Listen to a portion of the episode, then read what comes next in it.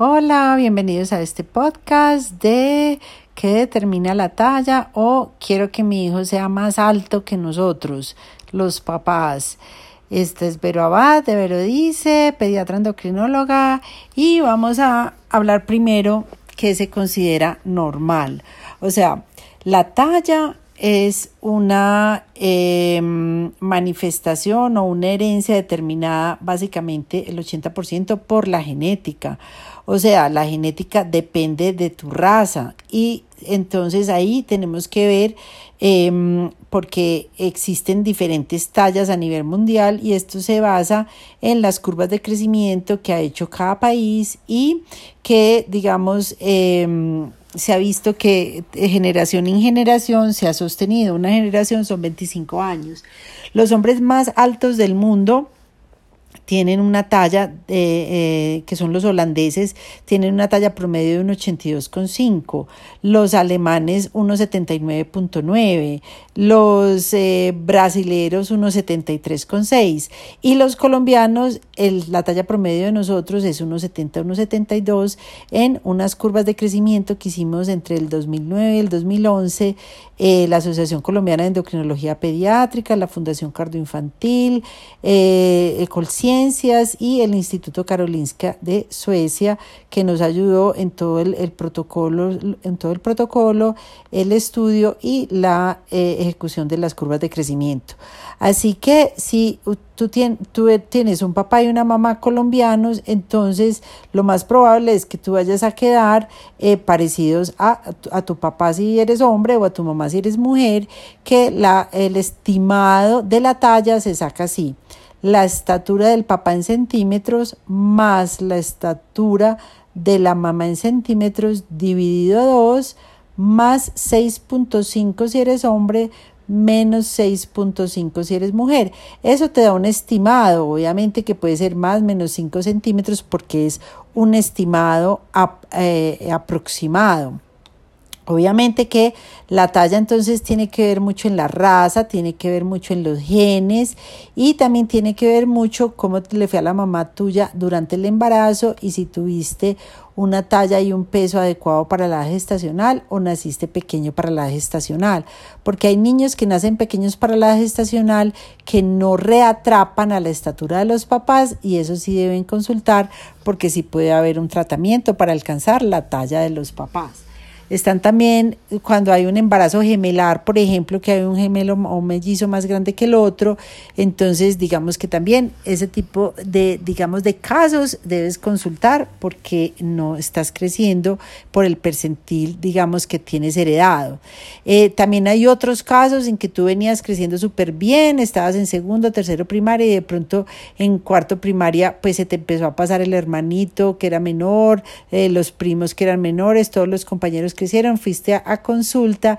y la velocidad de crecimiento tuya es menos de 4 a 6 centímetros por año, quiere decir que estás creciendo eh, mucho menor de lo que deberías crecer para tu estadio, eh, que en este caso creo yo estás prepuberal. Pero todo esto hay que revisarlo porque entonces hay que ver la velocidad de crecimiento. Pero si tú vienes creciendo por el percentil de tus papás, porque eso es muy importante saberlas, todos los niños deben crecer en todas las curvas de crecimiento. Pero si tú eres colombiano, pues entonces te graficamos en las curvas de crecimiento de los niños de Colombia. Y si tú vienes creciendo, digamos, eh, menos una desviación estándar, pero tu papá mide 1,68 y tu mamá mide 1,56, pues ese es tu, ese es tu carril. Entonces tú vienes ascendentemente creciendo por ese carril y digamos que vienen aquí a consulta, a ver, es que yo lo quiero, yo lo quiero que él sea arquero, yo quiero que él sea tenista o yo quiero que mi niña sea pues una voleibolista profesional.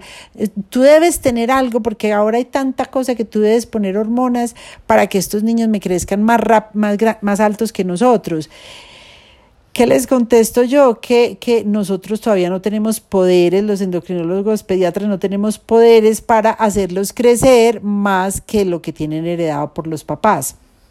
Y si hay unas cosas muy, muy importantes que se deben tener en cuenta para potencializar los genes. Y en esas está una muy buena alimentación, que deben tener una ah, alimentación balanceada de todos los grupos de alimentos. Ahí sí, en este momento que hay tanta moda y que restringen tanta cosa y que les quitan tantas cosas a los niños, eh, si los niños no tienen alergia a la proteína de la leche, no tienen intolerancia a la lactosa, los niños pueden tomar leche entera y, en realidad se recomienda tres lácteos al día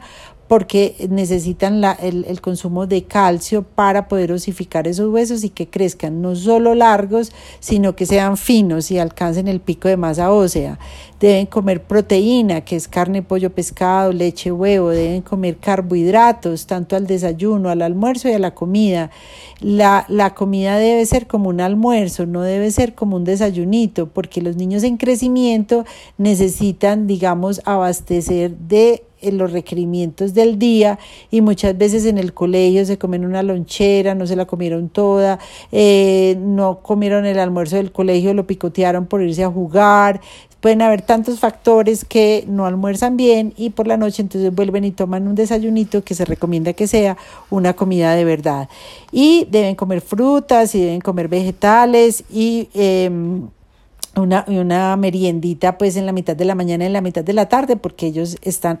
creciendo y espera uno que hagan deporte que es otra parte importante para potencializar esos genes que tengan eh, un ejercicio programado durante la semana eh, el que les guste los deportes digamos de voleibol de básquet no hacen crecer más que natación que es acostado o bicicleta que es encorvado ¿por qué? porque lo que necesitamos es que sea que sea aeróbico, que sea de oxigenación y pues estimula tanto el baile, el patinaje, la bicicleta como, como el fútbol y, el básquetbol. No, no lo tienes que sacar de fútbol para jugar básquetbol para crecer más. Otro dato importante es las horas de sueño. Los niños deben dormir, o sea, los menores de, de 10 años deben dormir entre 9 y 10 horas. Los de 10 a 13 años mínimo 9 horas. Y los mayores de 13 años mínimo 8 horas para poder reponer em, el ejercicio que hicieron en el día, o sea, el movimiento del día y sobre todo pues eh, las actividades que se hacen eh, durante el día en, la, en la vigilia. En la noche se activan otras hormonas y se activa la hormona de crecimiento en el sueño profundo que entra uno cada 90 o 100 minutos y entonces el ideal es que mientras más entres a sueño profundo, pues más descansas y se potencializa el crecimiento. Eh, los, em, las herencias muchas veces, a veces uno dice, ay, este niño porque está tan alto, si los papás no son tan altos, pues porque el 80% es genético y también pues puede ser eh, heredado de algún abuelo o de o de algún tío, ¿cierto? Pues de sus genes y que, si, que, quién sabe si el papá o la mamá tuvieron algo endocrino o no tuvieron pues la expresión total de, de, esa, de esa genética y se manifiesta ya en el otro niño. Evitar todo lo que sea los tóxicos como es el cigarrillo, el vapeo, la nicotina, el licor, los esteroides de los gimnasios, las, eh, todo tipo de tóxicos que hace que entorpezca eh, la velocidad de crecimiento y que entorpezca eh, todo lo que se tiene de potencial. Y si tú tienes alguna duda en, en, esa estatura, lo más importante es que visites a un médico para saber que tú sí tienes una buena velocidad de crecimiento para tu edad y sobre todo para tu estadio de la pubertad. Es muy importante que lo revisemos antes de que se cierren los núcleos de crecimiento, que eso se, se ve en la radiografía de la mano, que se llama edad ósea, y cuando eso ya está muy avanzado no hay nada para hacer. Entonces, si tú tienes alguna duda del crecimiento, es muy importante que lo hagas antes de que empieces la pubertad y estar revisando periódicamente durante la pubertad. Así que mm, si tú quieres tener o, ser un, o, una, o tener una estatura diferente a la heredada, pues lastimosamente te cuento que no tenemos el, eh, ningún medicamento para hacerte más alto que los papás. Lo que más te aconsejo es que seas grande por dentro y no alto. En realidad, la estatura la pones tú de cómo te sientas, o sea, bien orgulloso eh, o bien orgullosa y no, no sufras por una talla que si se considera normal es una talla adecuada para ti y que, y que no necesita poner ningún medicamento. Espero te haya gustado este podcast de Verodice, Verónica Abad, pediatra endocrinóloga, y espero tenerte pronto en las otras nuevas noticias que tendremos por aquí en estos podcasts. Que tengas un feliz día.